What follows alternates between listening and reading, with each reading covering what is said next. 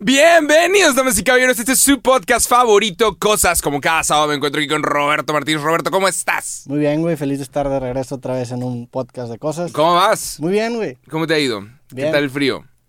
Tranqui, ahorita llegaste y estábamos en... en- Estuvimos haciendo trabajo duro. estuvimos haciendo trabajo duro, güey. Trabajo de hombre. Nos dimos cuenta que no estamos tan hechos para esto como creíamos. Para- Nos tardamos media hora martillando un clavo a la pared.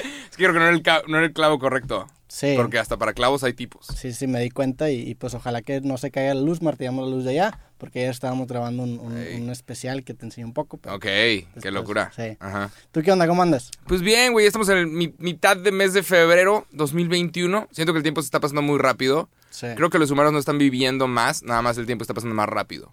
Y ahora estamos diciendo que, güey, vivió 100 años. Sí, pero ahora los días duran 23 horas, no sé. O sea, ¿tú crees que el span de vida de la gente no está cambiando, nada más que el tiempo se está yendo más rápido? sí, ¿No sientes que se está moviendo todo más rápido? Güey, pues una propuesta física bastante interesante. Siento que todo está En más donde tengas razón en eso, a la verga, revolucionas el mundo de la ciencia, güey. O sea, po- de- de ese tipo de comentarios Eh. Ajá. son los que acaban o sea, marcando una generación. O sea, Einstein y la relatividad del tiempo puede ser el jacobismo. A la verga. La, la del tiempo, güey, de que Y a la sin verga- querer, ¿eh? Y sin querer. Y sin intentar, imagínate lo que hubieras hecho intentando. Si, intentara. Pero bueno, estamos en el mes del amor. Eh, fue el Super Bowl. ¿Lo viste? Sí, ¿Te sí vi. importa? Eh, pues no me importa, pero sí lo vi. La neta sí tenía el- las ganas de ver a Tom Brady. Ah, Este, el morbo de a ver si podía ganar otro campeonato sin eh, qué en otro equipo. qué y locura de vato. qué Qué vato bien lo hacen. ganador. Qué Qué vato- bien. al Chile que Sí, tan ganador a la verga. Sí.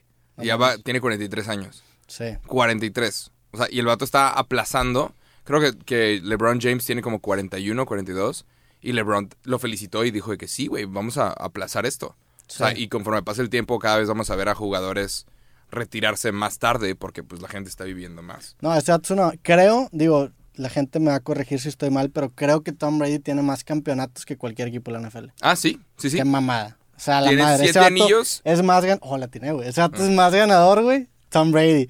que, que todos los equipos de la NFL, güey. Vergas. Ahí. Qué, qué cabrón. O sea, se me hace y el vato fue, es el vato más dominante en todos los deportes. Y el vato fue el pick número 199. Sí. O sea, en el draft, el vato no fue de los primeros, no era la superestrella. Era como el tercer quarterback en, o cuarto, quién sabe, en los Patriots. Sí, era, era, era, el, era el repuesto. Creo que el, el, el güey que acabó supliendo se llamaba, se apellidaba McNair. Y Ah. entró, entró porque se lesiona este vato y, Y la rompe. y la rompe, güey. Y pues ganó, creo que seis Super Bowls o siete con, con Patriotas y luego uno con Tampa Bay, que ganaron con Tampa Bay, está cabrón. Y digo, es, eso, es, eso que dices de que el vato fue seleccionado casi hasta el final, o sea, casi no lo seleccionan en el draft. Eso fue lo que acabó marcando su personalidad y su carrera. Probablemente si lo hubieran seleccionado como first pick, Ajá. no hubiera tenido ese, ese hambre o esas ganas de comprobar Sí. que es el vato. Le hubiera pasado. Creo que lo peor que te puede pasar es que todos te digan que eres un chingón, Ujú. que eres una verga. Porque se, te, te- te empiezas a sentir el mero pedo y no mames. Le pasó a un güey que se llamaba Johnny Manziel.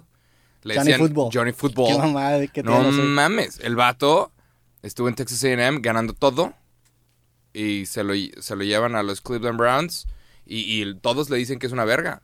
Termina en fiestas con Drake, termina no sé qué, first round pick y, y listo. ¿Qué- qué- Duró una temporada y valió madres. O sea, Se qué mamada que tu apodo sea fútbol. Si Ajá. es como si te digo, eh, hay que decirle a Jacobo, Jacobo Podcast. O sea, es de Ajá, que- claro, de que, güey, eres él. Sí, eh. Él- el vato era muy bueno y lamentablemente, pues, ya ves. ga- gastar, o sea, gastar la palabra fútbol en alguien es porque realmente tienes un chingo de... Claro, el güey tiene un De chingo de potencial. El güey tiene un chingo de potencial, pero creo que lo peor que le puedes decir a alguien es, eres un chingón. Sí, o sea, sí te creo que es más fácil sobresalir cuando la gente no cree en ti porque hay esa hambre, pero también hay casos de éxito. Por ejemplo, LeBron James, hay entrevistas donde el vato está en, en- a punto de entrar a la NBA y, le, y hay, un vato le dice, güey, es que tú tienes tanto expectativa de ti que si no entras al Hall of Fame va a ser un- una decepción. Y el vato con todo y esa expectativa que tenían sobre él la rompió. Para mí eso tiene más mérito Sí. porque es de que vergas, con toda esa presión acabaste como que era pasó de- rompiéndola todavía más, güey. LeBron James pasó de, de la prepa directamente a la NBA. Sí. O sea, el güey no... Se Cuando, cuando presentan a todos los basquetbolistas, los presentan con de qué universidad y de qué estado vienen. Y a LeBron James dicen de que... De tal high school. No sé qué, Celtic High School, no sé qué. Y, y todos saben que es Sí. el mejor jugador del mundo ahorita. Pero también, por- qué cabrón, porque si así tenían de expectativa de LeBron, su hijo ha de sentir Ah, no, qué horror. todavía peor, Sí, no, güey. qué horror. Y al vato le, le sacan a cada rato posts y likes que le da a morras en Insta y no. ¿Al hijo o a LeBron? Al hijo. Ah, no, hombre, que. el hijo de que le da like a una morra y es noticia de que, uh, Ronnie hizo Qué esto. hueva, güey, no. Le- lo cacharon fumando marihuana. Sí. Puta.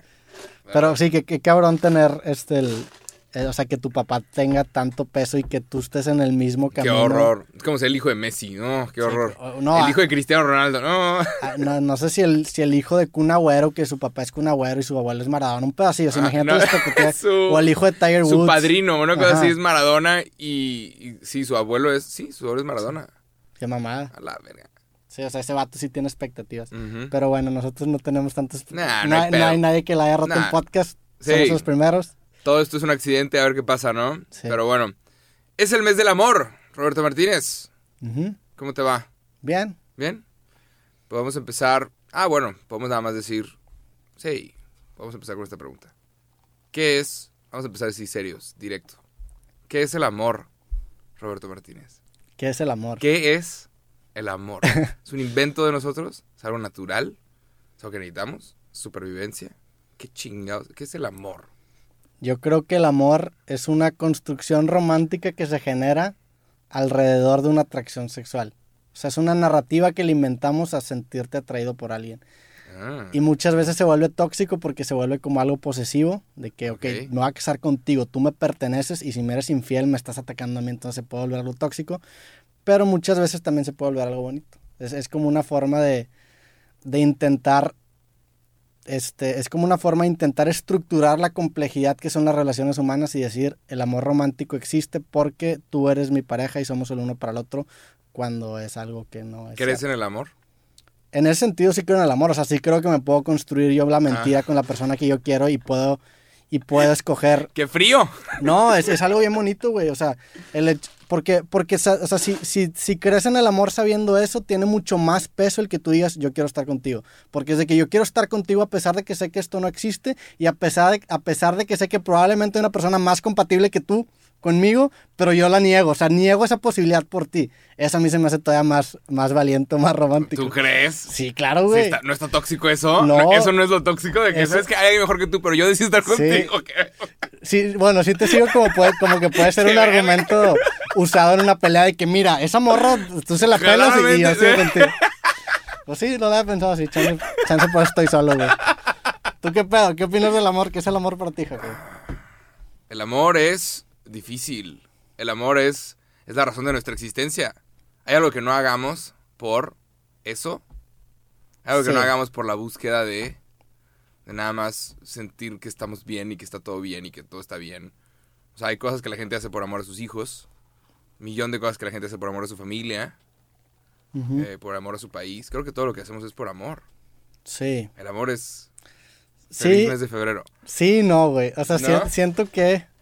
¿Crees que todo lo estamos inventando? No, no, Pero no creo que los- naturalmente, naturalmente necesitas el amor, si no, ¿cómo chingados sobrevivimos Es todos? que, es que ahí, es lo que voy con lo que yo creo que el amor es como una construcción romántica sobre un deseo mucho más primitivo. O sea, por ejemplo, obviamente si ayudas a tu hijo te va a sentir bien, si, ayudas- a tu papá te va a sentir bien. Y lo Pero haces... es natural. y ¿no? ajá, lo, Naturalmente. lo haces por amor, Quieres cuidar a tu tribu. pero realmente lo haces porque ayudar a alguien te va a sentir bien a ti. Si el, ¿Tú crees? Pues yo creo que sí. O sea, yo creo que... Creo que los humanos no estaríamos vivos si, Ah, totalmente. si dijéramos, esto lo hago porque yo me quiero sentir bien. Es más como, sí, todos juntos podemos con esto. Pero eso te hace sentir bien. Pero te hace, ajá, te hace sentir bien, se siente bien porque es lo correcto, ¿no? Sí, eh, a lo que voy es que realmente entonces no lo hacemos por amor, sino porque nos hace sentir bien.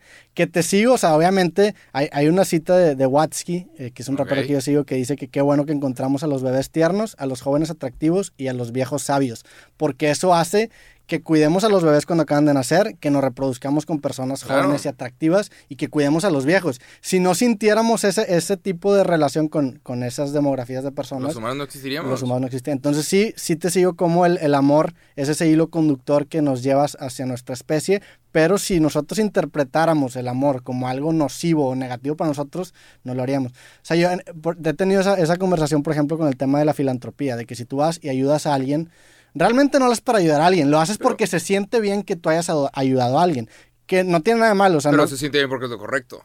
pero se siente bien. O sea, por ejemplo, matar a alguien no creo que se sienta bien. Por eso no lo O hacemos. sea, ajá. Lo du- dudo un chingo que se sienta bien. Al final viene con pedos psicológicos, te chinga la vida. De por vida, aun y cuando sea algo, algo que tú querías hacer, sí. aun y cuando sea alguien que te estaba atacando, matar a alguien te jode. Entonces, a- ayudar a alguien se siente bien y es, o sea, porque naturalmente eso va a estar bien, ayudar a los de tu especie. Ayudar a un, un patito que se atoró en una alcantarilla y sacarlo de ahí, se, siente bien. Claro. es correcto. Se siente cabrón. Ajá. Pero entonces- a lo que voy es que lo hacemos las cosas porque se siente bien y nos contamos la idea de que lo estamos haciendo por amor. Y está chido, o sea, yo jalo vivir bajo esa idea. Pero, Yo ¿qué, qué prefieres? ¿Ser una persona buena o ser una persona mala? Creo que todos preferimos ser una persona buena. Sí, Y si puedes ser una persona buena, pues ser una persona buena. pero o sea, Hey, eres una hacer- persona buena porque te haces, ayudar. porque te sientes bien siendo una persona buena y te sientes mal siendo una persona mala. Claro. O sea, lo importante no es que seas una persona buena o mala, es cómo te haces sentir. Entonces, el amor es la narrativa que le encontramos a eso que nos hace sentir bien. Te atrae una morra, te atrae un vato, güey. Ok, te atrae, pero esa construcción periferial romántica que le generas es el amor, esas historias que le cuentas. Digo, el ser humano es una máquina de narrativas, desde el sexo hasta el amor, güey. O sea, cuando alguien tiene, tiene un, una narrativa por detrás, disfrutas más cualquier encuentro con esa persona. Somos maquinitas de, de crearnos historias y el amor es como la- el, el- el orgasmo de, esos, de, esa, de esa característica humana, según yo. Es Eres, mi- eres, eres, eh, eres muy inteligente, Roberto. No Pero sé si creo, que, creo que vas a tener que suprimir El- esos, esos comentarios si quieres salir con alguien, güey. si estamos saliendo y estás viendo este podcast, este es un personaje, no soy yo. Vas a tener que suprimir el lado que dice el amor es un invento. Pero no, Si quieres salir con alguien, porque no mames. pero no se te hace que, que, se- que, o sea, que, se- que la entrega se haga todavía más bonita porque el decir de que, güey, a pesar de todo esto, jalo estar contigo, o sea, jalo, o sea, es, para, por eso es algo increíble, o sea, también sí creo en el amor en ese sentido, porque a pesar de todo eso, la neta prefiero, prefiero Claro. contarme esa historia, jalo, está mucho mejor que lo demás. A mí se me hace un poco más poético. Digo, ahorita que lo hablas, este, ahí, ahí ya lo hemos platicado aquí, que de hecho lo platicamos un verbo y nunca hiciste la prueba. Hay una prueba de personalidad que yo hice y lo comentamos con el capítulo 3. Y tú haces esta prueba con inputs que te preguntan sobre cómo te comportarías en ciertas situaciones y con base a esas respuestas te dicen cómo es tu personalidad. Y esa, persona o sea, esa personalidad te la dan con ciertos capítulos. Y hay un capítulo que dice, o sea, sobre mi personalidad que habla sobre las relaciones personales y amorosas y me lleva a la verga. sí, sí fue, pero, pero pues estoy cambiando, no sé. No, pues igual y... Ajá, vas a tener que suprimir un lado tuyo.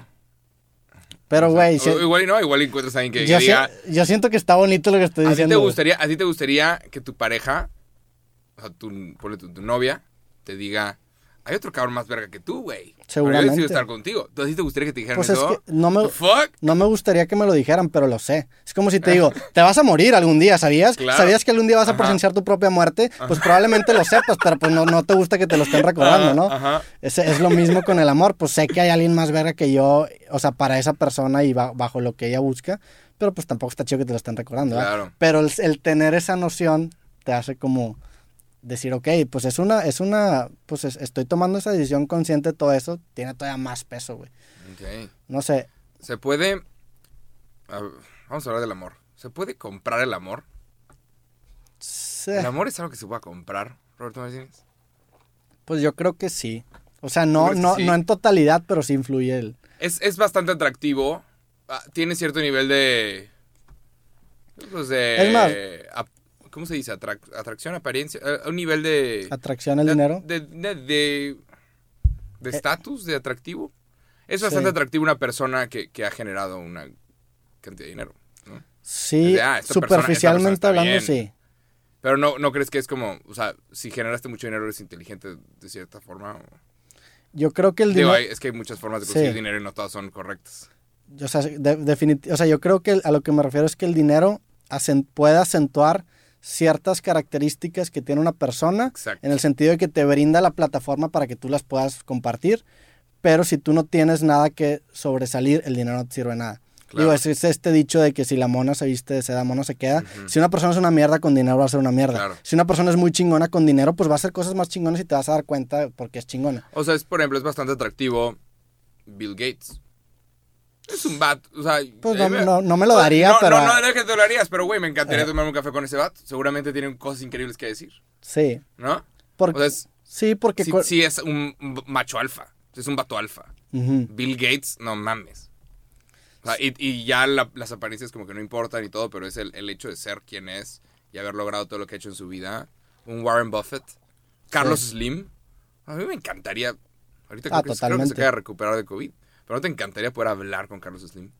Sí, pero más, hablar. más que por su dinero es por su trayectoria. Claro. O sea, esas, esas personas, a pesar de que sean muy criticadas, es bien respetable todo lo que han hecho y fueron punta de lanza en ciertas innovaciones tecnológicas en el país y en el mundo, güey. Pero, por ejemplo, pues no, o sea, no siempre es así. O sea, ahí, ahí te sigo, pero realmente lo que admiras, creo yo, no es tanto su dinero. Obviamente el dinero es como una, un reflejo de, lo que, de su trabajo, pero admiras el impacto cultural que han tenido, Sí. el hecho de que van a trascender en la historia, güey, más que el dinero. Pues porque es como si te dijera, el hijo de Carlos Lim también, pues digo, no lo conozco, chance un tipazo y me cae en los hocico. Ajá. Pero a lo mejor, o sea, no... Sí. O el hijo de, para no personalizarlo mexicano, el hijo de, de Bill Gates, pues no me interesaría tanto platicar como una Bill hija, Gates. ajá, a, claro, sí. a pesar de que tengan el mismo dinero, es más que nada por la trayectoria que Exacto. tuvo el, el- el papá. Sí, entonces se, se puede comprar el amor. Es que creo que hay gente que vende su amor. Creo Sí. que hay gente que... Pues es que yo creo que el amor, basándonos en esta idea de que es una construcción narrativa de una atracción hacia alguien, el dinero te permite simplemente tener la capacidad de generar más experiencias que te vinculen con la persona. No te puedes enamorar de una persona que no tiene tiempo para ti. Y si no tiene tiempo para ti es porque está trabajando, porque no tiene dinero. A eso me refiero con que el amor facilita, o sea, te libera tiempo, te libera recursos, El dinero. El dinero. Pero pues si eres una mierda de persona, con todo el dinero del mundo vas a seguir siendo una mierda de persona. Es más, te puede perjudicar. Es como un catal es como un exponenciador. Si eres chido, te va a exponenciar de forma chida. Si no eres tan chido, pues no te, te va a ir, la curva va a ir para abajo. Ya, escuchaste la historia, acaba de salir en Bloomberg. Digo, tú no dijiste nada. ¿Tú crees que el amor se pueda comprar o no? No creo que el amor se pueda comprar, pero creo que hay gente que vende su amor. O sea, hay gente que prefiere estar con alguien con dinero que alguien que los quiera. ¿Ok? ¿Por qué? No porque, probablemente porque les trae seguridad. Y, y también viene algo con natural. No significa que sean malas personas. No, no, no. No, pero hay, hay gente que, que dice, este, esta persona me trae seguridad, esta persona me puede proveer. Y naturalmente es, tú quieres estar con el que puede cazar en la tribu. Tú Sí. quieres estar con, ¿sabes? La gente se, se rodea, o sea, quiere estar cerca del macho alfa, quiere estar cerca de, ¿sabes? El líder. Entonces, ahí Sí, es a lo creo que, que hay gente que, hay gente que, no sé. Es a lo que voy con que, con que el amor realmente no, lo- o sea, no hacemos las cosas por amor, sino que hacemos las cosas por nosotros. O sea, es, somos egoístas en todo el sentido de la palabra. Digo, nos contamos un chingo de historias y nos ponemos capas, pero a fin de cuentas estamos solos, nos morimos solos y no hay tumbas para dos, como dice. Leiva. O sea, cabrón. entonces yo creo que todo, o sea, hay, hay, una, hay una frase que una vez anoté en, en- no me acuerdo de quién era, pero lo tengo anotado en mi celular, que realmente la experiencia amorosa es como una masturbación de todos tus sentidos. O sea, te masturbas tus sentidos. Cuando eres un, un filántropo, te masturbas tu sentido de altruismo. Cuando eres, cuando crees en el, am- el amor romántico, o sea, es, todo es una masturbación personal. O sea, todo lo hacemos porque nos va a sentir bien, güey. Está bien. Digo, hay una... Hay, hay una frase que una vez dijo mi hermano, no sé dónde la sacó, pero que dice, todas las cucarachas tienen alas, pero no todas las cucarachas saben que pueden volar. Todas las cucarachas tienen alas. Todas las cucarachas tienen alas No y no todas. las cucarachas vuelan. Sí. No todas saben que pueden volar. Entonces, la- hay gente que vende su amor porque no sabe que ellos también pueden, o sea, lo que sea que te trae de la persona que tiene dinero, sea seguridad o lo que sea, todos pueden estar ahí, pero no todos saben que pueden volar, no todos saben que pueden lograrlo, no todos saben que pueden, que hay formas. Sí. Y muchas personas, hey, nada más, todas las cucarachas tienen alas, no todas saben que pueden volar. Sí, Y creo que todos somos cucarachas al final del día. No es tan romántico. a fin de cuentas es yo, yo creo mucho en la idea de que digo tomando en cuenta en el que en, en- o sea tomando en cuenta que nunca vas a conocer a todo el mundo o sea es imposible conocer a todo el mundo o sea, en, en tu vida vas a conocer bien Sí, claro. a mil personas Claro, máximo güey claro. y hay siete mil millones de personas tomando en cuenta esa información pues escoge con, con esa demografía que te tocó y construye construyete una jaula que te haga sentir cómodo. Si, si para ti, si a lo mejor tú dices, Roberto, tú eres un pendejo, la persona con la que yo estoy es mi alma gemela, si tú te quieres construir eso y te lo crees, chingón, es más, chido, pero yo también me estoy construyendo mi jaula, o sea, yo no tengo la verdad absoluta, Claro. yo no jacto de tener la verdad absoluta, probable- o sea, lo que yo digo es lo que a mí me da paz. El chiste es que tú puedas construir tu jaula, que a ti te dé paz y que vivas cómodo en ella. Entonces, si para ti el amor es otra cosa que no tiene nada que ver con la mía, chido. O sea, es igual de verdad que lo mío y es igual de falso que lo mío. Entonces, Ok. el- yo creo que, eh, o sea, regresando al- al- a la cita del- de la cucaracha, el hecho de tener tus alas es tener el valor de tú construirte tu propia jaula, de tú crear tu propia realidad y tú escoger ponerte en cierta posición y no ser víctima de tu, de tus circunstancias. De que no, pues este vato me llegó y pues ya para no batallar, pues le dije que sí. A mí, a mí eso me hace cobarde. Ah, Ajá. O sea, eh, Ajá. se me hace un poco más valiente decir, ok, este vato pues tiene sus limitaciones, a lo mejor no es la persona perfecta, pero yo estoy escogiendo conscientemente estar ahí. O sea, la conciencia, el estar ahí porque tú quieres, se me hace un la Has- forma de vivir. Ajá. Acaba, acabo de ver una noticia de, de la chava que inventó Bumble, ¿Ok? esta aplicación. Eh, aparent- ella tiene 31 años y están a punto de entrar, Bumble está a punto de entrar en, en Wall Street, en Nasdaq. ¿Cómo se dice? Están a punto, a punto público. de vender, ajá, hacerse público, están a punto de vender acciones. Entonces tuvieron una evaluación sobre eh, las acciones, sobre lo que vale la empresa y llegó a 900 millones de dólares. Eso significa que la creadora de Bumble, que es una mujer de 31 años, una chava, 31 años es chava, eh, se acaba de volver billonaria, mil millones de dólares, su, lo que ella vale. Y acaba de entrar a este raro club de mujeres eh, multimillonarias de mil millones de dólares. ¿Qué pondrías ahorita, do- año 2021, qué pondrías si tuvieras que abrir una app de citas y tener una biografía? O sea, salen tus fotos, ¿no? Dos, tres fotos tú. Todos sabemos que eres tú. ¿Qué, qué pones de, de biografía, Roberto Martínez? Hay, hay, una, hay una frase que me gusta mucho que probablemente la pondría de, de biografía que dice, el sexo sin amor es una complicada forma de masturbación. ¿Tú crees que hay le va a dar like a eso? Eh, No, pues estaría cabrón, sería qué vergas. Está cabrón, porque si te pones, eh, o sea, siento que eso te apaga de tomar decisiones ¿Eso es lo que pondrías? impulsivas, sí, güey. O sea, sería como un recordatorio a mí mismo de que a lo mejor suena bastante machista esto que voy a decir, pero también siento que aplica yo para mujeres. Y esto lo saqué de Joe Rogan. Joe Rogan Ok. le decía a sus amigos de que, güey, antes de que tomes cualquier decisión, mastúrbate.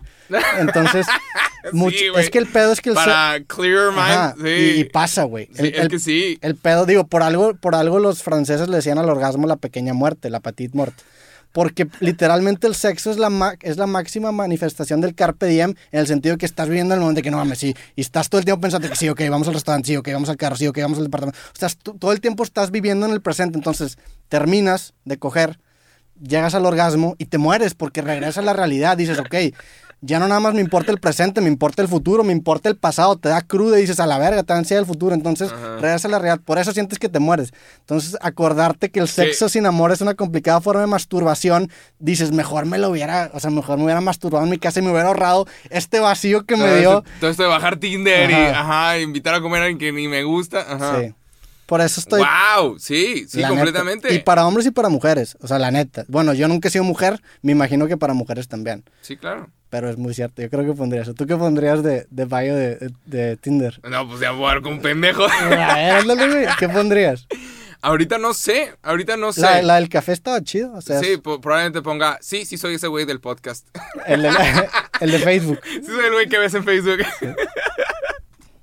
no sé, no sé qué pondría ahorita. Sé que hay, hay un tip, alguna vez vi un video de como un experto, entre comillas, todos son expertos en cosas. Vi un video de un experto que decía qué fotos tenías que poner para ser más atractivo en Tinder. Ok. Y aparentemente todos los hombres tenían que tener como fotos afuera, y una foto con un perro, y una foto donde se vean como un líder, y con amigos para... A ver, este güey no es raro, no es un, no es un lone wolf. O sea, es un vato que, que se lleva. Entonces, ha- había como varias fotos que tienes que tener. La primera tienes que estar afuera. Yo no tengo tantas Solo, fotos. bien. La segunda como que con un perro. De que, ok. Con una mascota. Ajá, de ¿Tiene que ser un perro huevo o no? Decía perro, pero no sé. ¿Por qué? Gato, un ¿Eres, gato. un- eres más de gatos? Sí. ¿Tienes gatos? ¿Tienes gatos? No, no, no, pero soy más de gatos. Eh. Voy a tener un gato. Este año es mi propósito del año. ¿Neta? Adoptar un gato, sí. Ok, ¿de qué color? Está dentro de mis... No sé, todavía no sé. Ah, ¿De los peluditos o de los...? Me gustaría que no fuera tan peludo. Que a que esté todo Ajá. lleno de pelos. Pero pues sí. A huevo.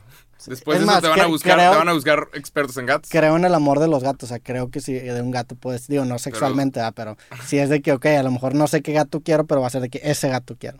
Pero el gato no te ama, el gato nada más vive contigo. El Sí. gato es parte de una comunidad. Hay, hay una cita que dice, digo, no es un chiste que dice que los gatos no tienen dueños, tienen staff. O sea, eres staff del gato. El gato Sí, le vale claro, madre. güey, te claro, cuentas, es una celebridad. Ajá. El me gusta eso, me eh, gusta el trato chido. impersonal. Está chido. Los Ajá. gatos son cool. Está a toda ¿No te gustaría un gato negro? Creo que esto es Sí, súper cool. estaría Los chido un gatos- gato ajá. negro.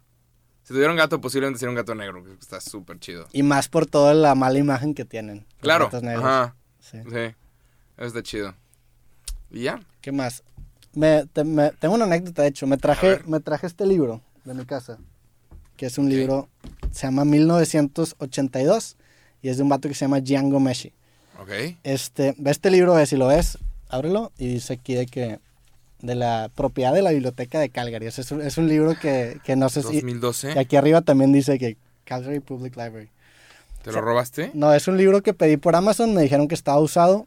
Y me acuerdo cuando lo pedí. Ah, mira, ok. Porque lo pedí. Tiene el, el código. Sí, el chan- chip.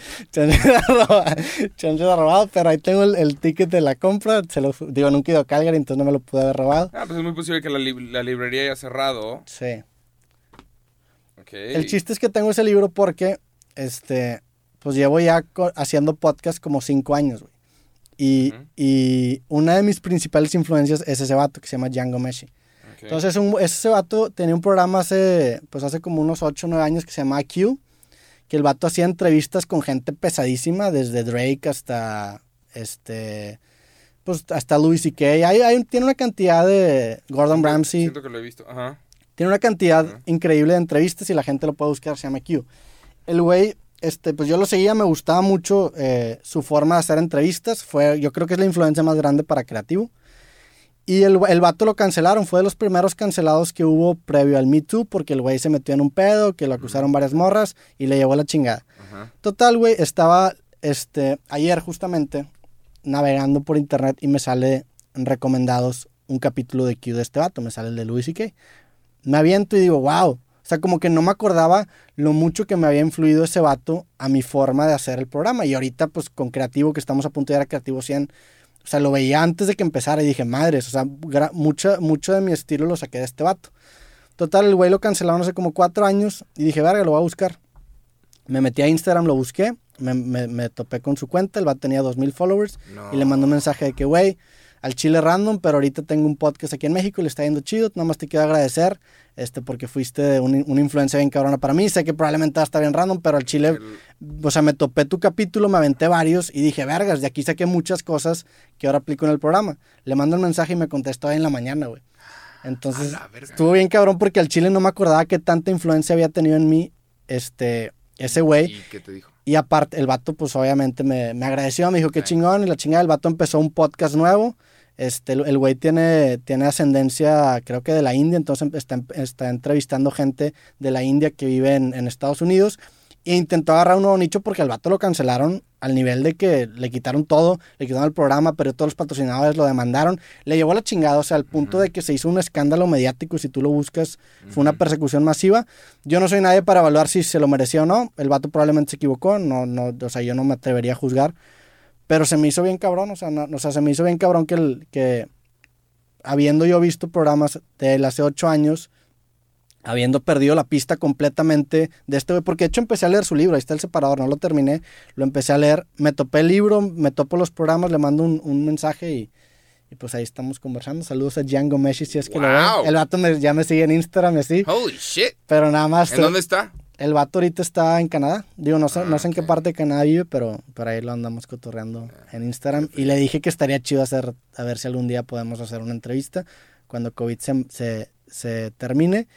Y pues también está bien interesante ver la perspectiva de una persona que fue cancelada a ese nivel. O sea, es un nivel, nivel, o sea, es una cancelación al nivel Harvey Weinstein. O sea, el vato perdió todo, todo, todo, todo, todo. Al punto de que ya no puede entrevistar gente que habla inglés. O sea, tuvo que irse a ese... Digo, no sé si lo hizo por eso, pero yo supongo. Pero ver cómo, cómo es su vida cinco años después, Sí, está interesante, ¿no? Qué ¿Qué, es lo que hace, ¿Qué es lo que hace una persona que está cancelada realmente? a ese nivel. O sea, a que, ajá, o sea, no es como que, que consigues un trabajo en dónde. Sí, está, está bien cabrón porque pues obviamente el vato se equivocó, el vato la cagó, pero güey, vergas, le quitaste su vida, güey. Claro. Digo, no me imagino que el güey habrá hecho cosas terribles. No lo, no lo sacó Sí. bien. Sí, el, el vato No. tiene acusaciones y digo, insisto, yo no soy nadie para juzgar, seguramente el vato se equivocó. Le- le- de hecho le puse el mensaje, ojalá que, ojalá que todo esté chido y me dijo, sí, todo esté chido. Entonces, yo sé, yo, shit. Nada más, eh, nada más quería contar Qué locura. experiencia, ¿Sí güey. ¿No te ha pasado que, que ahorita, y está bien raro esto, que hay personas a las que tú seguías cuando eras más niño y ahora tienes más seguidores Sí. que ellos? ¿Te ha pasado eso? Todo sí, cabrón. Hay, hay, hay varias personas que a mí me influenciaron de, de niño, cuando estaba empezando, que, que empecé a ver de YouTube y se me hacía una locura de contenido. Decía, esta, esta persona es súper cool y ahorita tengo más seguidores. Sí. Y si yo sí les mando un mensaje que, hey, te amo, o sea, eres un duro. Los seguidores no importan. Sí, claro, es de, hay personas que te influenciaron en un grado que... Pues me pasó con Pues Jason amigos. Silva. O sea, Jason Silva yo lo seguía hace un chingo, pero también previo a creativo. Y el vato decía, no mames, es una bestia este güey. El- en Tulum le mandamos mensaje y el vato, Jalo. el baja, y fue que, güey, la neta me valen más no te- como que Para no mí te la crees. una super influencia. Claro, como que no te la crees Sí, que, que estás en el nivel que él cuando... sí. Porque tú lo admiras. Cuando de- tú lo ajá, veas tan Tú lo arriba. ves bien, ajá. Con bandas me pasa mucho eso también. Yo sigo mucho, me gusta mucho un que se llama Frank Turner. Y vino una vez a Monterrey, le mandé un mensaje y también, güey, fue que, no mames, o sea, qué mamada Ajá. que yo tengo más seguidores que tú. O Mi banda Sí. favorita se llama The Weaker Dance. Y de hecho, Gian Gomeshi tiene un podcast con, con The Dance, entonces también. Ajá. Y tam- ahorita los veo y es de que no mames, o sea, Te qué amo. loco, sí, qué loco, güey. Está raro. Qué cabrón. Pero sí, aquí, ¿con quién te ha pasado así que, que le mandes mensajes que digas de que yo lo seguía hace un bar? Por ejemplo, había una chava que se llama Alex Winston. ¿Ok? Hay un video que me encanta. Ella es, ella es cantante. Hay un video que me encanta de ella que se- eh, se llama La Blogotech, Alex Winston. Y está tocando en París, en Sí, vivo. son como sesiones en vivo, Ah, la Blogotech, ¿no? Eh, Hay una sesión que me encanta de la Blogotech que se llama Alex Winston something, algo. Y ella- o sea, es la, la Blogotech, ella. Y sale cantando y caminando por todo el Louvre Sí. arriba y, y está increíble y suena, suena cabrón. Y yo le llego mandando un mensaje años, des- 10 años después de que, hey, amo ese video. Sí. O sea, lo amo. Y el morro que, ah, muchas gracias. o sea, que llevaba viendo, de vez en cuando voy a ver ese video porque me encanta. Y es de que no mames que me, que me contestó. Sí, Es qué una locura. Tiene como, también como 10 mil seguidores, pero es de que está cabrón. O sea, cuando un trabajo está bien hecho, no importan los seguidores, Sí. todos lo llegan a apreciar. No importan las vistas, cuando un trabajo está bien hecho, la gente lo aprecia. Que eso es, digo, es algo a lo que aspiras a hacer. Sé que en tu biografía de Instagram tienes el youtuber favorito de tu YouTube. Es, es que eso es lo que aspiras a hacer. O sea, por ejemplo. Louis C.K. por mucho tiempo era el comics comic. O sea, era el... e- Eso es lo que quieres, que gente que esté en tu mismo gremio aprecie Le tu trabajo tu- independientemente de tus números. Porque siento, siento que muchas veces... Es que... Y lo he hablado, lo hablé por ejemplo con Farid, que también el güey hace contenido y hubo un tiempo en el que era bien viral el vato. Y, y, nos, y bueno, cuando menos yo me di cuenta que creo que el contenido es como, es, es una curvita en el que tú tienes que aprovechar el espacio en el que eres lo suficientemente inocente para no profundizar tanto en un tema, pero lo suficientemente informado para poder dar un, un buen punto de vista. Porque una vez que pasas esa curvita te haces demasiado informado, demasiado técnico para tu propio entonces te empieza a alienar de ciertas personas. Ajá. Por ejemplo, con Jason sí lo pasa, los primeros, y le pregunté él, a, a él caminando, los primeros videos como que, digo, es natural, cuando tú empiezas a hacer contenido, empiezas a hacer comedia, empiezas a hablar de temas que, que todo el mundo se relacione, pero una vez que ya cubres esos temas, te tienes que ir más profundo, profundo, profundo, profundo. Entonces es un trabajo que tú consideras que es mejor, pero muchas veces te acaba distanciando de la gente porque ya no es contenido tan popular. Y en la música pasa lo mismo. La música de repente hay, hay artistas que dicen de que, güey, este último disco es mi mejor disco que he sacado, pero no es el más popular ni cerquita porque ya es demasiado bueno para su propio bien, güey. Podemos hablar de esto. La muerte del rock. Sí. Acabo de ver un video de, de un vato que analiza como un montón de discos. No sé por qué me salen estas cosas en YouTube. Estoy en la parte rara de YouTube. Estoy en el algoritmo raro de que me recomiendan cosas bien raras. Y hay un güey que está hablando de la muerte del rock y por qué el rock nomás no ha podido resurgir. Siendo lo increíble que es Sí. el rock and roll. O sea, es increíble escuchar una batería y una guitarra en vivo. Es, es mejor que cualquier otra cosa. Pero no es... Ahorita, ahorita no es lo más popular. Y este, este vato, experto, entre comillas, de música, te decía, es que ya no es divertido. O sea, el rock no es divertido. Todos los artistas empezaron a hacer cosas muy técnicas, muy de, güey, usamos Sí. sonidos de no sé dónde, de chinga. Y es de, esto ya no es divertido. O sea, Claro.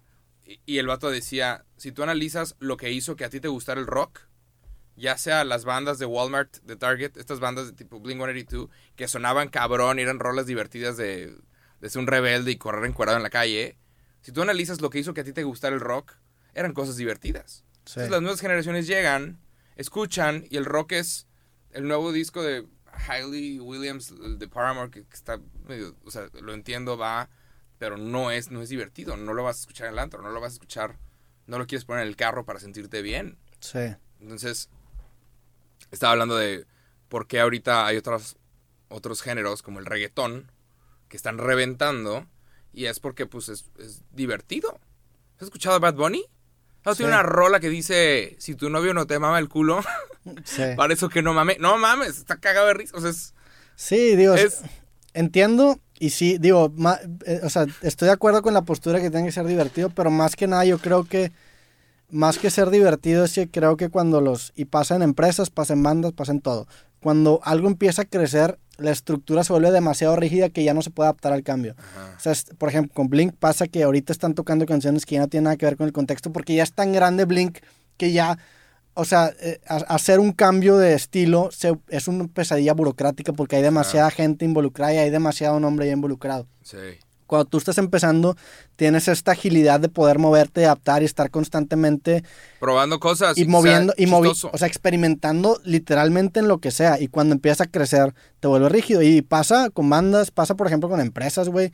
Digo, ahorita, paréntesis, en Facebook a mí me está llegando la chingada. De hecho, te, la, Ah. sema- la semana pasada te dije ¿Cómo vas con eso? de la chingada. O sea, si alguien conoce a alguien que... en que- Facebook México.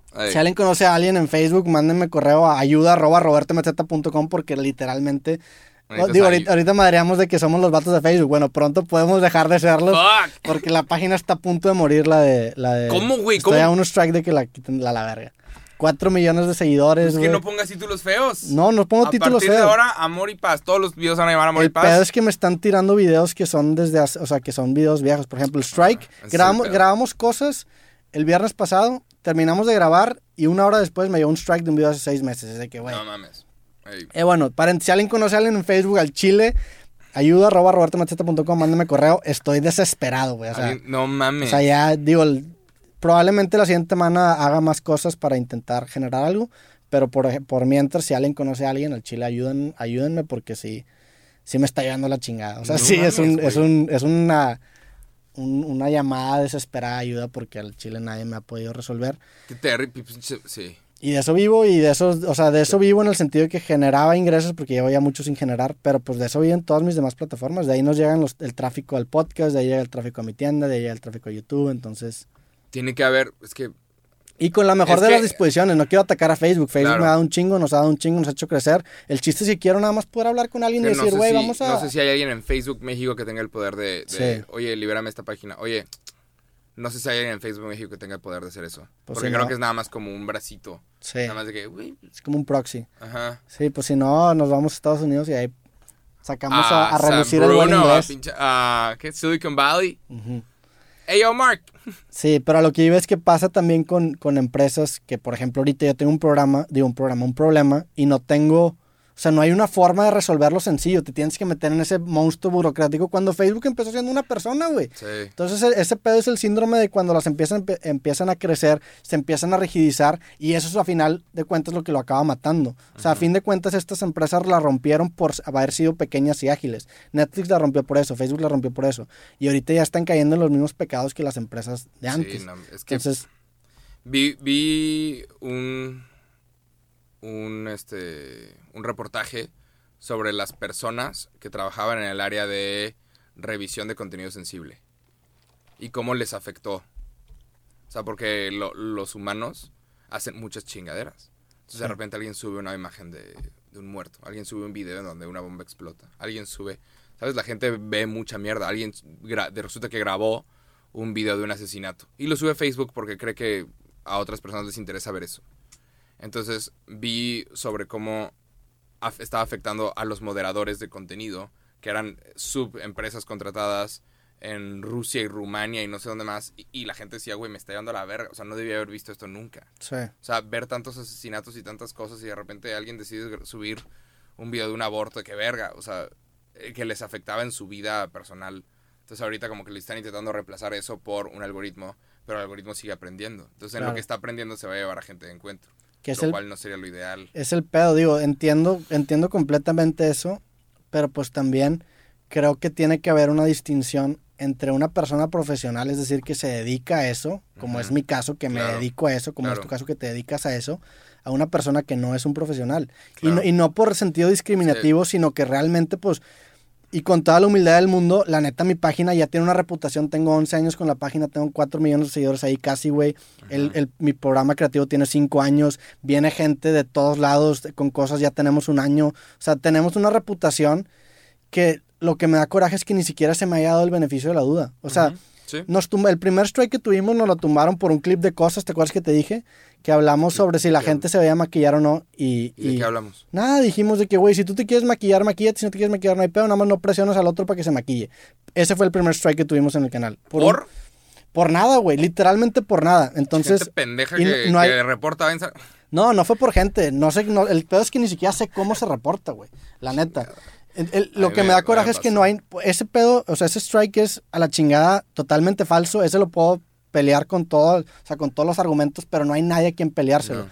Y tú marcas, te contesta una morra que ni siquiera habla español y pues no hay forma de resolverlo. Y lo otro que, me, que otro strike que tuve, que, que a lo mejor es un poco más polémico, que lo podemos tratar en otro podcast, porque el chile ahorita no, no me quiero andar, es con el tema de experimentación con DMT, que entiendo dónde está el tema sensible, pero es bien diferente poder conversarlo y hablar de una experiencia a yo decirte, oye, ¿sabes qué? Métete drogas, que este puede Claro. ser un meme que voy a... Pero, pero es, es completamente diferente hablar en un, en, un, en, un, en un estado dialéctico, que es lo que estamos haciendo, Claro. hablar en un estado retórico, que es te estoy intentando convencer. Es completamente diferente. Ey, pero es que es, al final del día, lamentablemente, los que mandan son las marcas, los Sí, patrocinadores. Pero el, y un, patro- un Ford no quiere aparecer su camioneta al lado de un video de terroristas amenazando Sí. a Estados Unidos. Un Carlos V, ponle, Nestlé, no quiere aparecer al lado de un video en donde nosotros estemos hablando, aún y cuando sea nada más hablar sobre experiencias. 100% de acuerdo, güey. Pero eso no me monetices. Nada más no me lo monetices.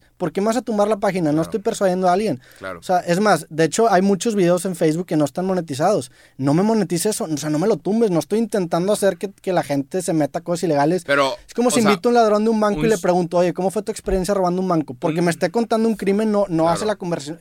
Él es el pedo, la conversación no debe ser ilegal. Conversar en una sociedad polarizada es un acto de rebeldía. La conversación es lo que, o sea, es lo que rompe el status quo y es lo que hace que estemos progresando. Cuando tú censuras la conversación, porque es diferente censurar una conversación a un acto retórico. Si alguien está diciendo bombardea esta escuela, ahí sí túmbalo la chingada Claro. porque es un acto retórico.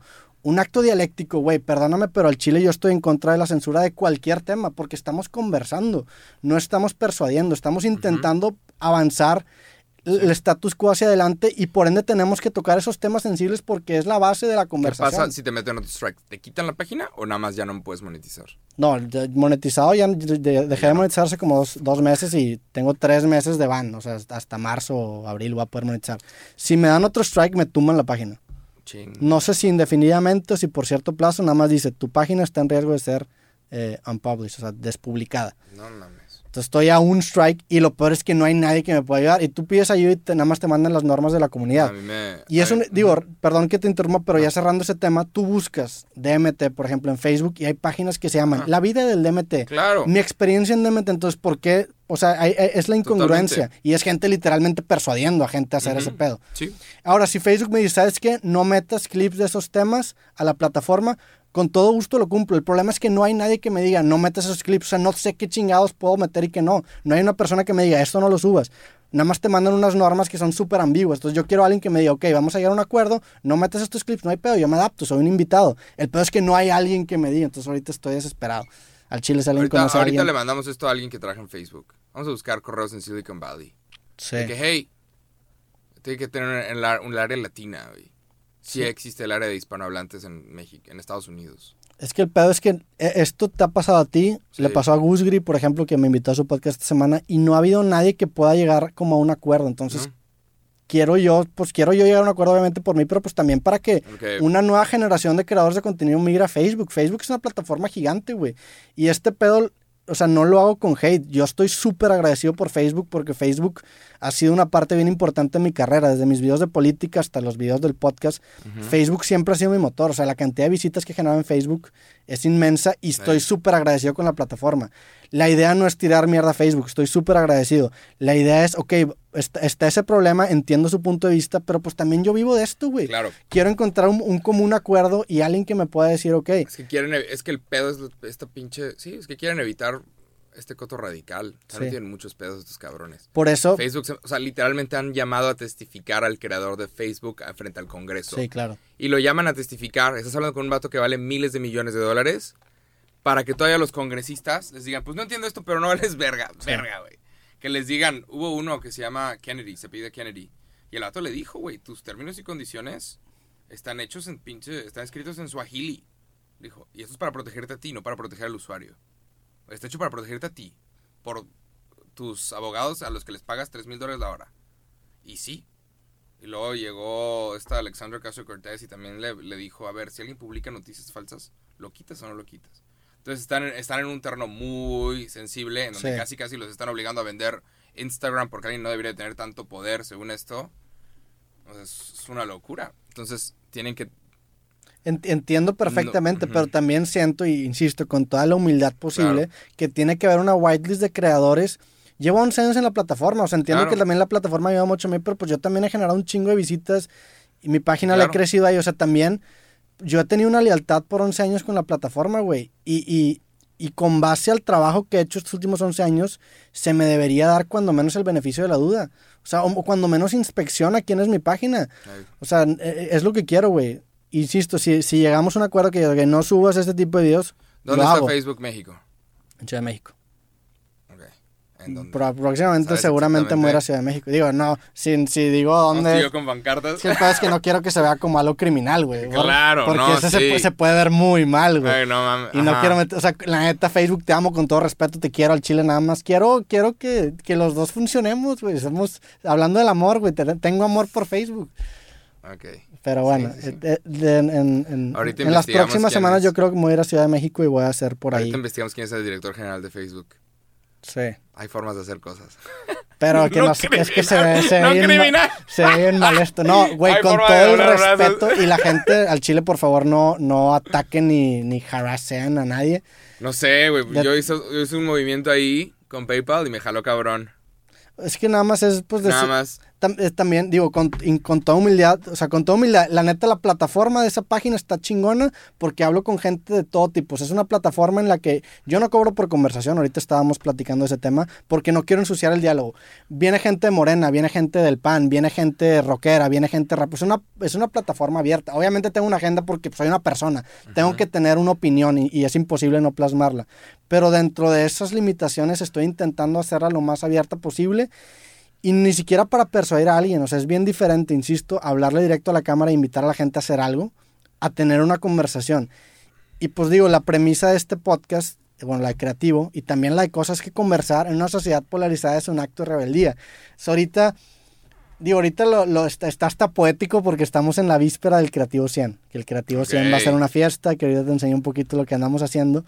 Entonces, qué, qué, qué loco que en, que en esa fiesta vamos a estar también en medio de una tormenta porque la página está en riesgo de ser tumbada. Es que nadie, nadie se le está pasando bien. Todos tienen. Sí. Hay todo tipo de problemas. Alguien, Tú decides qué sí. clase de problemas tener. Esto es un problema interesante. digo, este pedo me ha Se hecho- puede solucionar. Güey, el viernes te dije, o sea, el viernes no te mandé el, te mandé el podcast tarde el sábado porque me estresé tanto el viernes por este pedo, por la falta de Mm, respuesta, que dije, a la verga, apagué todo, me encerré en mi closet, apagué la luz y me acosté en el piso viendo al techo una hora, güey.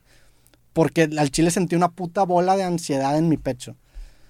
Has perdido mucho dinero. No, pero eh, independientemente del dinero, o sea, el dinero es- duele. Hay gente que se mata cuando pierde la cantidad de dinero que tú perdiste. El, el dinero, Roberto, el dinero me duele. Digo, la neta, tengo otras fuentes de ingresos. No es Ok. por el dinero. El pedo es.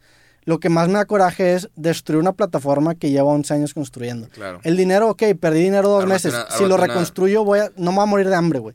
El pedo es la plataforma que tengo. Y estoy bien agradecido, estoy Búscate- consciente. Búscate. Ah, Armate una segunda página. es que, güey. más de backup. Sí, digo. Y, la- y- y otra vez. es que no, eso, eso sería parchar el problema. Porque me va a llegar Es- otro ajá. strike y. Tú, es que. Sí. El, el chiste es hacer a una mí, a mí, solución a, yo, largo yo plazo. tuve, yo tuve strikes. Por, porque aparecía contenido que sí, que si tú buscas en Facebook está ahí, lo puedes encontrar. Entonces no era el video, no era el video del problema, el, video- el problema era que yo tuve un video que tuvo un millón de vistas. Sí. Y ahí es cuando me lo quitaste. Eso, lo- eso O me sea, pasa a mí ese es también. el pedo. El problema no es. No sé si están evitando eso. El El, problema problema, no es el el video ni el tema. Es la cantidad de vistas que está generando y la cantidad de interacciones que tiene. Y sí, cuando haces un video que llega a un millón de personas, alguien se va a ofender. Sí. Y lo lamento mucho. Y ahí es cuando lo checan manualmente. Y ahí es cuando Ajá. cortan nada más la cabeza del tema, pero no cortan toda la. Entonces digo, güey, pues estoy en un juego que no puedo ganar. Porque si a mi video le va bien, me lleva la chingada. Entonces. Sí. Prefiero que no le vaya bien.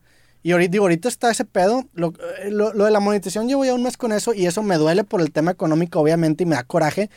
Pero ahora me da más coraje porque ahora la página ya está limitada en alcance y sale. Tu página está limitada en alcance. Y me he dado cuenta, ya no llego a tantas personas. Eso me da todavía más coraje. Eso es lo que me duele. Ármate una segunda página nomás para también subir contenido por el, otro lado. Sí. Digo, yo tenía un canal de YouTube, me lo bloquean, me, armo, me hago otro. Se llama Jacobo Wong. Y Sí. si mañana Jacobo Wong se muere, hay un tercer, sin pedos. La página de Facebook la tenía también desde el pinche 2009-2010.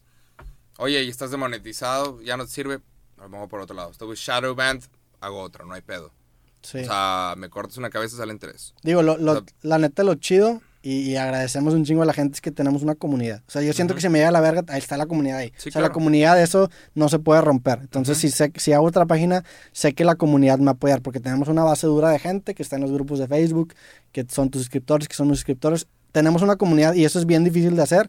Y al chile a la gente yo sí le agradezco un chingo porque sí me siento bien respaldado en el sentido de que, ok, a lo mejor me quitan la monetización, pero ya tengo una comunidad que me va a apoyar, güey. Claro. El problema es que ahorita estamos en un punto en el que al Chile estamos llegando a, a gente que, que no es parte de esa comunidad y la son- estamos creciendo. Sí, son tiempos de cambio y tienes hasta gobiernos metiéndose porque nadie sabe exactamente qué es lo que está pasando. Sí. Y a todos les preocupa que haya alguien con mucho poder. A todos les preocupa eso. O sea, hasta, hasta en Australia hay pedos ahorita con Google. Google está amenazando con retirar Google Maps de Australia. No mames. Qué mamada. Ajá. Pero bueno, este es el pedo que traigo ahorita con Facebook. Pinche Facebook. In- insisto, o sea, en, la- en las próximas semanas voy a estar intentando ya hacer. Pues voy a hacer un video, digo, de- insisto, de una forma súper amable, agradecido con la plataforma y la oportunidad que, que- que me ha dado de crecer mi audiencia, pero también intentando encontrar un acuerdo en común entre las dos partes. Una vez Kanye West le pidió a Mark Zuckerberg dinero para un proyecto. Se lo pidió por medio de Twitter. ¿Sacas? Y es de, le pediste al, al creador de Facebook dinero por medio Sí. de Twitter. Por su Güey, no, oh, está mal. Sí. Y en algún momento se lo preguntaron a Mark Zuckerberg y otro nada más se rió. Pero, pues sí, güey. Ah, No sé. No sé qué vaya a pasar, ojalá que sigamos siendo los de Si Facebook. no, la plataforma, plataforma es una excelente, o sea, YouTube es una excelente plataforma. Sí. Ahí está. Y es que el Facebook tiene un algo que YouTube no tiene, que es el, el share, Sí, el sí, compartir, el feed. Y, y digo, en YouTube también, pues e- es que son, el, el peor es que son diferentes demografías. En YouTube hay videos que les vayan en YouTube, hay unos que les vayan en Facebook, hay unos que la- porque son tres demografías completamente diferentes. No. Y por eso llegamos a, a tanta gente, porque son tres demografías diferentes. No, tú tienes un proyecto que, güey, si te toman esta página estás bien. O sea, aún así vas a estar con madre. Sí, entiendo que no me va a morir, pero da coraje 11 años Claro, trabajar sí, en una claro que- plataforma y que te claro. la tumben así, güey. Ajá, en un Y, ma- y proyecto más ahorita, ahorita me siento vulnerable porque ahorita me estoy cuidando de que ya no subo ciertas cosas, pero el peor es que me están tomando videos de 5 o 6 meses. Sí. Y es- y dices de que, güey, bueno, Métete pues, tú primero y bórralos primero, a la chingada. es que el peor es que, ok, sí, pero si tuviera una persona que me dijera, este video son problemas, o sea, no, no me mandes unas normas Mm, ambiguas, porque si lo hacemos con las normas ambiguas tendría que tumbar todos los videos. Autocensúrate. Si decimos maldiciones, en teoría estamos violando Sí, claro. las normas. Ajá, en teoría sí. Y luego hay, te- también hay distintos tipos de violaciones en normas. Si violas la norma light, nada más te lo demonetizan. Si la, si la violas severa, te lo tumban. Entonces es, es tan ambiguo que es de que, bueno, este lo había violado light al principio, pues no estaba monetizado y ahora me dices que es severo. ¿Cómo? Si el Auto- contenido no hay- ha cambiado. Hay muchas mamadas que yo dije en el 2013, 2012, 2011 que yo consideraba chistosas y obviamente no, nunca lo fueron y ahorita Sí. menos. Y yo solito me metí, los tumbé esos videos. Yo Bye, hice exactamente bye, lo mismo con esos videos, Bye. pero porque era hablándole a la cámara. Es que es diferente. Hablar a la cámara es, es, una, es una forma de retórica. Estás compartiendo tu opinión con el público. Aquí estamos en una forma de... Aquí este pedo ya lo hemos dicho, es un voyeurismo. La gente nos está espiando teniendo una conversación. Digo, espiando porque nosotros ponemos la cámara, Ujú. pero te estoy hablando a ti. Es diferente. Entonces, yo, si yo tuviera un... Y, y también yo hice lo mismo. Me he equivocado muchas veces. Y es bien diferente hacerlo en un video viendo la cámara a que si yo te digo, oye, ¿qué opinas de que la gente no vote? Y tenemos una conversación. Es súper diferente. Si yo robo un banco y te digo, oye, esta fue mi experiencia, es bien diferente a que yo te dijera que, oye, ¿por qué debería robar un banco? O sea, es bien diferente. güey. Claro. El pedo es que todavía no tenemos tipificado eso porque el contenido está en pañales, la neta. Si no, no hay gente que lo haya hecho antes. Entonces yo quiero intentar hacer eso, güey. Si no pensabas que eras un pendejo antes, lo sigues siendo. Sí. O sea, sí, todos éramos unos pendejos. El que no piense que era un pendejo antes, verga, sigue siendo un estúpido. No, pues te quedaste estancado. Ajá. Entonces, sí, todos cometemos errores y hay contenido, güey, yo borro, no sabes la cantidad de videos que borro y me, a veces me duelen de que videos a los que les fue muy bien. Tuve, tuve una sección que se llama chiste chiste y se tuvo que ir a la verga. Sí. Y sí, porque ya no, ya no aplica. O sea, ya no, ya no puedes contar Pues chistes bueno. de mujeres y de hombres y de Jacobo y de gordos. y Digo, no. atándolo con tema de San Valentín, ojalá que Facebook sea nuestro San Valentín. Facebook quiere ser nuestra novia. Apóyanos, por favor, te queremos, te lo juro. 14 de febrero, Facebook y cosas, Facebook y creativo. Estamos a mediados de febrero. Y luego viene la primavera y las abejitas. Y ya, verano. Y luego, ¿qué? El grito. Halloween. y Ya se acaba el año, la verga. Estamos en un loop, es un, Sí, una espiral. Estamos vamos a empezar a repetir temas. Pero pues sí, man, el amor. Entonces, ¿qué? Ok, sí. ¿Ya no, ya no tendrías nunca una, una app de citas? ¿Ya no aparecerías yo? No, no, no, no me atrevería a decir nunca, porque eh, si Ajá. digo nunca, Nunca algún digas, día "Esta me agua no me- beberé". Me arrepiento, me entonces Ajá. en el corto plazo yo creo que no. Es como si me preguntas, ¿sería sacerdote? Pues ahorita diría ni de pedo, pero pues a lo mejor el día de mañana encuentro la fe, no sé, güey. Ajá. Totalmente. ¿Tú Qué interesante es el amor. estás en una app de citas? Jacob? No, no, no, no. Por el ¿Estarías en una app de citas? O sea, creo que primero tengo que tocar fondo. Otra vez. Ok. primero tengo que tocar fondo y luego tal vez decida reiniciar y, y probar otras cosas. Pero pues, sí. Pues te rasuraste otra vez, güey. Sí, perdí una apuesta. Pues ganaron los pinches Chiefs. Ah, te rasuraste porque perdiste la apuesta Perdí, Super Bowl. perdí una apuesta, aposté mi barro en el Super Bowl y eso valió madres. Y ya. Pero bueno, ahorita sale. qué le ibas a ahorita, Chiefs? ahorita vuelve como todo. Nomás por darle la contra a la morra con la que aposté y, y Ah. yo perdí. Y ya, la vida, man. Such is life. Apostar Se contra Brady tiempos- no es tan buena idea. ¿Quién lo diría que ese cabrón de 43 todavía puede aventar? No Mm. ¿Quién lo diría? Todo ¿Todavía no se lesiona el cabrón? Está cabrón ese vato y su pinche mente. O sea, ese vato siento que lo que sea que se hubiera dedicado hubiera sido un pinche ganador. Si ¿Tú hubiera- crees? si o sea, si hubiera, es que es el pedo. Tienes Es la que mentalidad. Eh, Esa y- mentalidad. Y esa mentalidad nace por una adversidad. Entonces, si, si tú, y lo hemos hablado, la desventaja del privilegiado, si tú no tuviste ninguna adversidad, te la tienes que inventar. Porque si es motor, güey. O sea, invéntate Sí. una adversidad, invéntate un enemigo porque te funciona. O sea, la neta, Sí. este, Bray, digo, Messi probablemente es Messi por Ronaldo. Ronaldo probablemente es Ronaldo por Messi. Entonces, Brady probablemente es Brady por Manning. O sea, tienes que tener eso- esas antítesis que, que eleven la vara para que tú estés Claro, constantemente y no. Y si no lo tienes, invéntatelo, güey. totalmente. Digo, tampoco es que es, está, o sea, está padre esa parte de la psicología humana, pero pues también es lo que acaba generando guerras mundiales, ¿verdad? Entonces, con, con sí, claro, ajá. Sí. Pero bueno, ¿qué más?